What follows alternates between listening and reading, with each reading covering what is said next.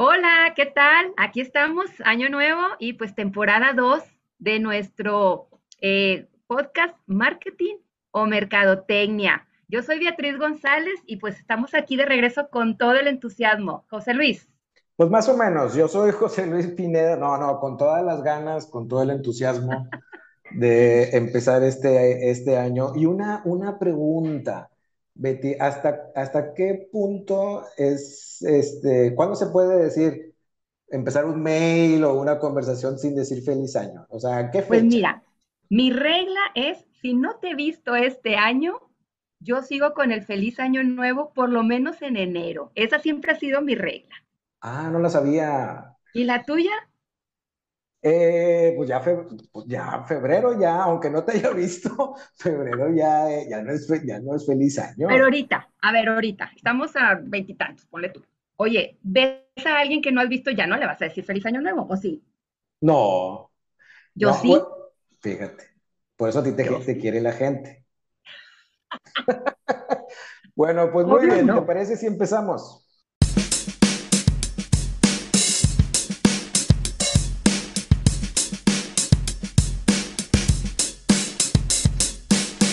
Claro que sí, vamos a empezar episodio 2 y los errores del marketing. Órale. Nadie estamos exentos de cometer errores, José Luis.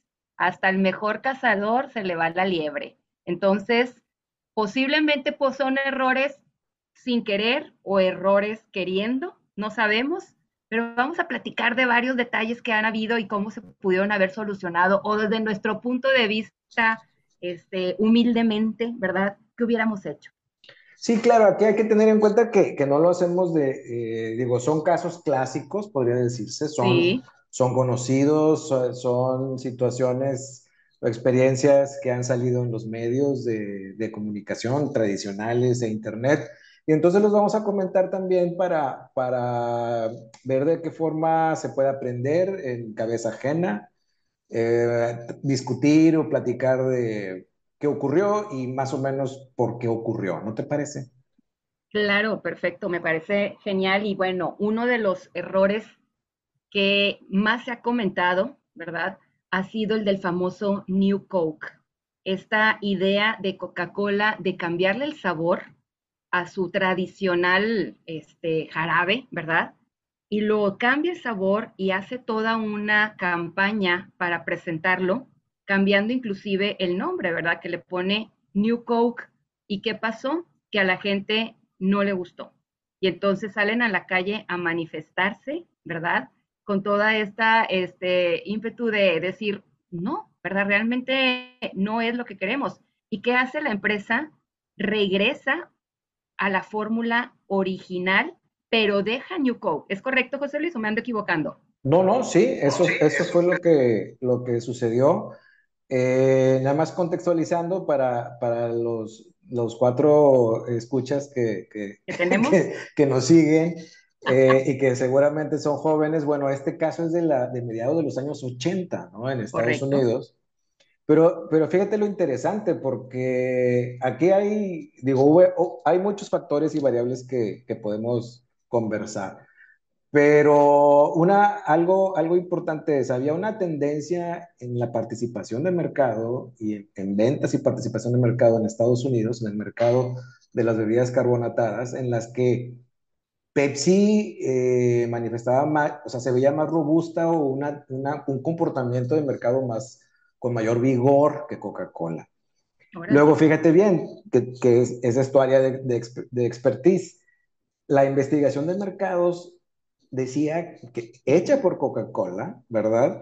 Decía que preferían el sabor de Pepsi comparado con el sabor tradicional de Coca-Cola.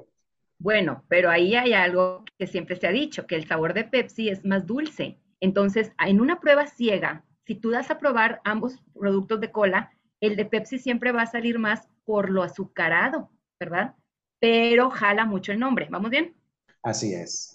Entonces, ¿qué, qué pasó? O sea, o sea, tú haces toda una investigación de mercados y al final, ¿qué haces con, con, con los resultados, con tu análisis, Betty? sí, ¿Le haces sí. caso? ¿No le haces caso? Eh, ¿qué, qué, qué, fal- qué faltó ahí o qué falló ahí? fíjate que no es la primera investigación que se hace y que cuando ya sale el producto, en realidad no gusta. hay muchos factores también. Uno de ellos puede ser que no se llevaba un prototipo. Dices, oye, si Coca-Cola sacara un nuevo sabor más así, ¿te gustaría? Sí, pero a ver, enséñamelo, ¿verdad? O dámelo a, probar. Esa es una de, los errores más típicos es ese, que solamente te lo platican, la gente se lo imagina, pero no hay ni una, eh, algo que para probar o algo para ver, ¿verdad? Entonces, ese pudo haber sido algo que, haya pasado. Digo, no estamos exentos, ¿verdad? En tema de investigación de mercados hemos fallado en algunas cosas.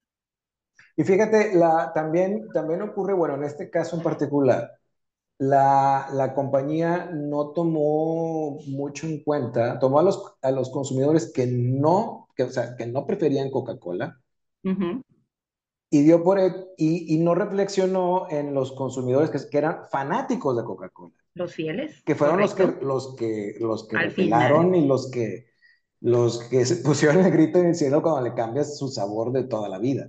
Claro, por supuesto. Oye, y es, es algo que yo siempre he dicho, dices, si ya tienes un nicho de mercado bien posicionado, sea grande o sea pequeño, mi recomendación, José Luis, es no le muevas, ¿verdad? No sé, voy a pensar en un producto muy genérico, un jabón. Oye, la gente a ti te ve porque tú eres antibacterial. A lo mejor no eres humectante, ni eres el más barato, ni eres el que tiene mejor aroma, pero eres antibacterial. Oye, si ya tienes ese mercado bien posicionado, no le muevas. ¿Quieres competirle al más humectante o al más barato o al más aromático? Haz un hermano, ¿verdad? Tener una línea hermana, que creo que también lo aprendió Coca-Cola al sacar ahora, pues una familia, ¿verdad? Claro, sí, sacas extensiones de marca, sacas un producto. Fíjate, aquí, aquí se ilustra muy claramente la diferencia entre producto y marca. Correcto. saca tu producto que compita con un nuevo mercado emergente o con un consumidor o con una marca competidora que se ve muy, muy chic o muy nice o muy, muy en onda y ponle otro nombre, ponle una extensión de marca, ponle, llámale Pepito, llámale diferente, pero conserva tu marca que le da nombre a la corporación, ¿no? Por supuesto, y repito, no tiene que ser la más grande, ¿verdad? Siempre le digo, oye, a veces no conviene ser la cola del león, sino la cabecita del ratón. ¿Qué importa que el mercado sea pequeño si tú eres el líder? No le muevas, ¿verdad? Yo les digo, no me le hagan un Frankenstein a algo que ya está funcionando. Entonces, sí conviene mejor otro producto. ¿Qué fue lo que hizo ahora, pues, New Coke, ¿verdad? Dices, oye, bueno, en los 80, ¿verdad? La Classic, la Coca-Cola Classic, New Coke, y luego nos bombardeó con la ah, eh, light y luego con la cero azúcar y luego con la light que no le fue bien, ¿verdad? Que ese es otro error de mercadotecnia muy padre, ¿verdad? Entonces, eso es lo que se tiene que hacer, ¿verdad? Para que no pierdas ese posicionamiento y esa fidelidad de los clientes que se merecen el respeto. Por supuesto. Por supuesto, no hay que, no hay que olvidar que, que, esto es una práctica, o sea, no es infalible. la administración de los negocios y por supuesto la administración del marketing no es nada, o sea, no es algo infalible. Eh, hay infinidad de variables y a veces, a veces este, se, escapan cosas o se modifica algo muy rápidamente eh, y, pues las cosas no salen como se esperaba. ¿Te acuerdas de la Life, la coca verde? O sea, bueno, el ah, saca la coca hace unos que 5 o 6 años, no tiene tanto, ¿eh? Saca la Life con un logotipo verde por la situación en que los millennials y la generación Z, que ya está llegando también a traer dinero en la bolsa y poder consumir, están muy orgánicos ahorita, en el sentido de que prefieren agua a cualquier otro tipo de, bebida. Entonces, intentando Coca-Cola no perder estos mercados que venían, ¿verdad? Saca este producto azucarado con stevia, creo que sí, ¿verdad? Sí. Pero el sabor no gustó. O sea, ni le, él estaba muy enfocado, o este producto estaba muy enfocado a millennials y centennials con la intención de que si iban a consumir un producto natural, pues consumieran su producto azucarado naturalmente. Pero ellos no están casados con la idea de un refresco, por decirlo así, y a las generaciones que sí, como es la mía, no nos gustó el sabor. Entonces, pues hay otro producto que nació, creció y murió rápidamente. Y hay que ver eso parte, como dices tú, como un aprendizaje para todos los demás. Ahora, y fíjate, hay casos, eh, hay casos de marcas o de empresas que tienen un producto súper exitoso, un producto que todos quieren parecerse, todos los competidores se quieren parecer en cuanto a tecnología y tal, que de repente precisamente la tecnología cambia y se convierten en cosas obsoletas, ¿no? Claro, sí, totalmente. Como por ejemplo, ¿de qué podríamos hablar aquí? Kodak. Casos muy famosos, Kodak. Kodak. Yo creo que Kodak nunca pensó que la gente no iba a imprimir fotos, que ya no iba a revelar fotos.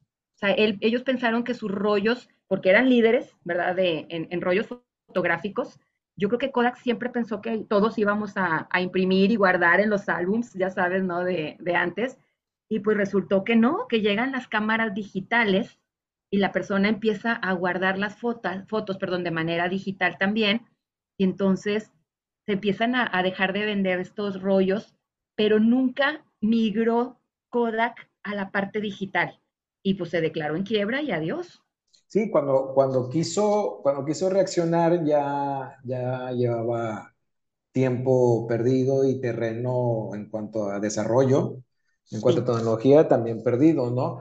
A veces en marketing eh, está la recomendación de, o sea, tú, tú, no, tú no vendes carretas, tú vendes la oportunidad de la gente de trasladarse, ¿no? Correcto. Entonces aquí tal vez fue una definición de negocio mal entendida. Oye, tu negocio no es hacer, hacer film y luego imprimir imágenes, sino tu negocio está en que darle a, la, gente la oportunidad de conservar recuerdos o de conservar sus imágenes importantes. ¿no? Así es, atesorar recuerdos.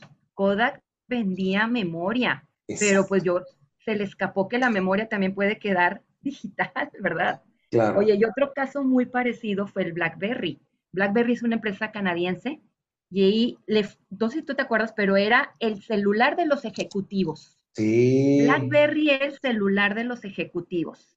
Si tú trabajabas en una empresa, la empresa te regalaba o te prestaba lo que tú quieras como prestación, un BlackBerry. ¿sí? Oye, oye, pues yo me, yo me acuerdo que me daba, me, me sentía raro, me daba envidia que me llegaba un correo y, me, decía, o sea, la persona que me lo enviaba decía, enviado desde mi oficina móvil BlackBerry, no sé qué. dije, no, hombre, o sea, un alto directivo, antes me, hablas.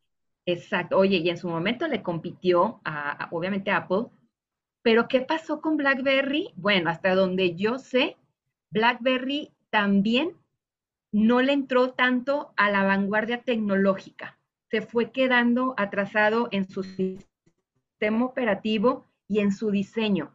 Por ahí leí, José Luis, que se rehusaban a quitar el teclado manualito. Se rehusaban. Dijo, la gente no se va a acostumbrar a un teclado digital, no va a llegar ese momento. Y sí llegó.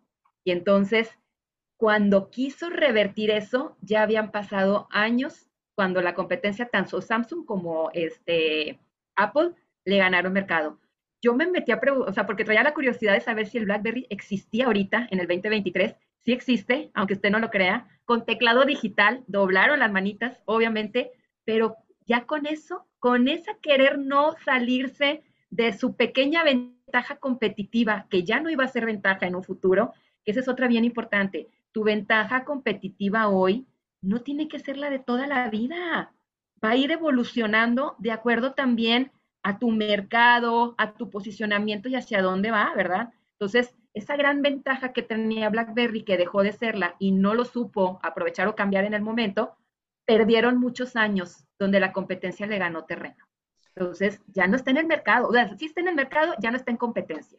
Es que eh, para, ir, para ir afinando un poco el pensamiento, las ideas, lo importantísimo que es hacer un análisis estratégico de tu negocio periódicamente, porque las cosas cambian y cada vez cambian más rápido.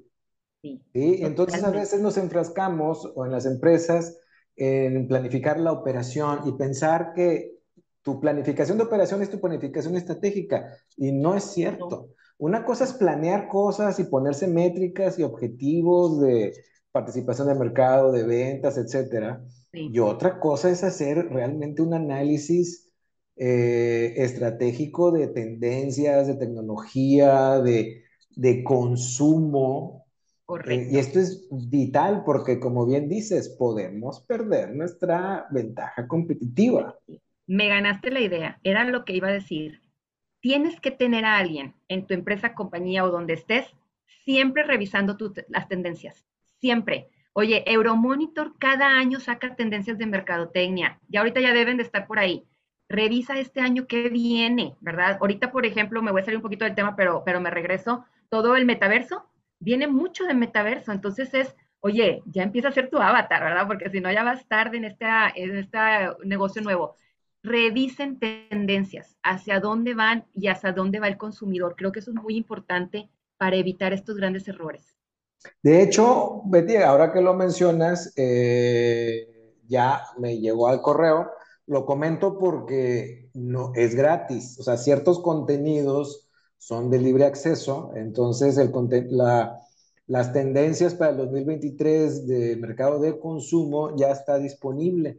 Entonces, es nomás cuestión de buscar Euromonitor, te tienes que registrar, das tu correo electrónico y te llega. ahora me, lo hice el año pasado, el registro, y ahora me llegó como ya, ya lo había hecho el año pasado, ahora me llegó al correo el de las, los pronósticos para el 2023. Entonces, esto, esto es la puntita, ¿no? O sea, pero es información que está gratis y que es importante, que importante verlo, ¿verdad?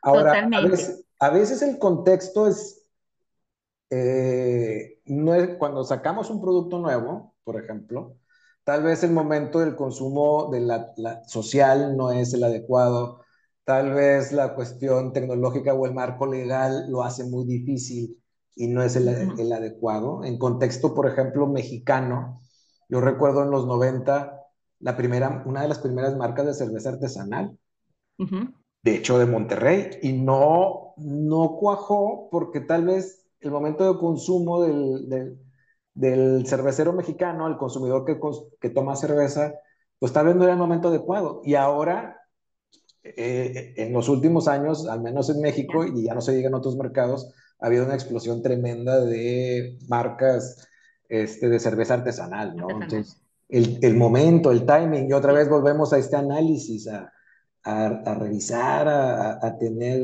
a tener una buena vista y sobre todo información. Totalmente. Oye, y otro, otro, otra empresa muy querida para, para mi generación que fue Toys R Us, dices, ¿cómo quiebra la juguetera de Estados Unidos? O sea, ¿cómo quiebras? Y ahí otra vez, ¿verdad? Primero precio, ¿verdad? Primero el precio. ¿Qué le pasó a Toys R Us? Vendía caro. Y cuando llegan estos gigantes, como son Walmart y Target, que principalmente vendían este, productos de consumo, ¿verdad? Y que le entran también a la juguetería y con precios más baratos, ahí fue como el primer golpe que se le pasó a, Toys R Us, ¿verdad? Oye, si la familia ya iba al súper a comprar el súper y ahí podía comprar el juguete y lo podía conseguir a un precio a lo mejor un poquito más barato, lo iba a hacer. Segundo, creo que le faltó a Toys R Us conocer más a su cliente. Se quedó con el niño que creció, pero no conoció a los niños nuevos. Entonces, le faltó también la interacción con los clientes, el poderlos conocer y hacer de la venta una experiencia. Entonces, quiebra Toys R Us. Oye, por alguna razón, no sé si te acuerdas, regresó en el 19. Toys R Us regresa en el 19. Nos cae la pandemia el 20 y otra vez murió. Entonces, ya está fuera de mercado. Con un intento de renacer, con la pandemia ya no, hubo manera de que regresara. Es que, es que este comercio al detalle generalista y, grande, o sea, gigantesco en cuanto a la, la, cantidad de puntos de venta, obviamente el, su negocio o su marca, su negocio está en otras categorías como las que mencionan, no en, en los alimentos, en ciertos productos, pero tienen volúmenes tan grandes que pueden vender estos juguetes o, o 10 títulos de libros, o sea, de novelas, y las venden mucho más baratísimo, o sea, mucho más barato que una, un retailer especializado como Toys R Us o como una librería, ¿no? La librería esa chiquita y tal no va a competir con las novelas estas de los bestsellers, porque eso los venden mucho más barato una tienda como Target o como, o como este, Walmart, ¿verdad? Claro, claro. Entonces, oye, si yo fuera Toys R Us, dices, oye, primero, los niños van creciendo, van cambiando, tienes que ir viendo qué quieren, qué les motiva, qué les gusta, ahora quieren tocar, jugar, bueno, ábreles el espacio, ¿verdad? Que prueben el producto, que lo hagan.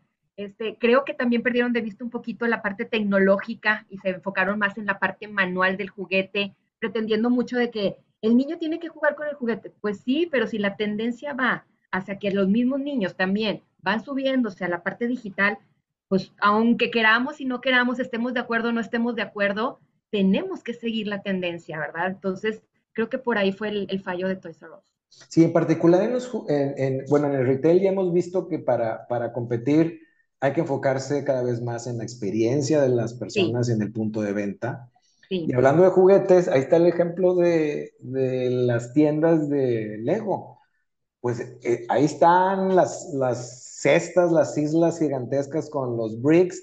Pon al niño ahí a moverle y a picarle. La parte, la parte infantil de las tiendas de, de Barnes Noble, los niños pueden hacer muchas cosas y sacar el juguete y tal, y ya después, pues vas a comprar uno que esté bonito en su cajita y, todo eso, ¿verdad? Pero sí, la, la, experiencia del punto de venta es, es crítica en este, o ha sido crítica en este, en este caso, ¿verdad? Sí, yo sé, totalmente. Pues Ay, José Luis. ¿Qué? Se nos fue el tiempo como siempre. Ay, qué emoción. Pues bueno, pues este, Muchas gracias, eh, doctora Beatriz, por, por, sus, por la conversación y, y pues muchas gracias a, a, nuestros cuatro escuchas que nos han seguido fielmente todo, todo este tiempo. Claro que sí, no, gracias a ti, José Luis, y pues estamos aquí puestos y dispuestos para nuevos episodios, nueva temporada. Nos escuchamos la próxima semana. Hasta luego.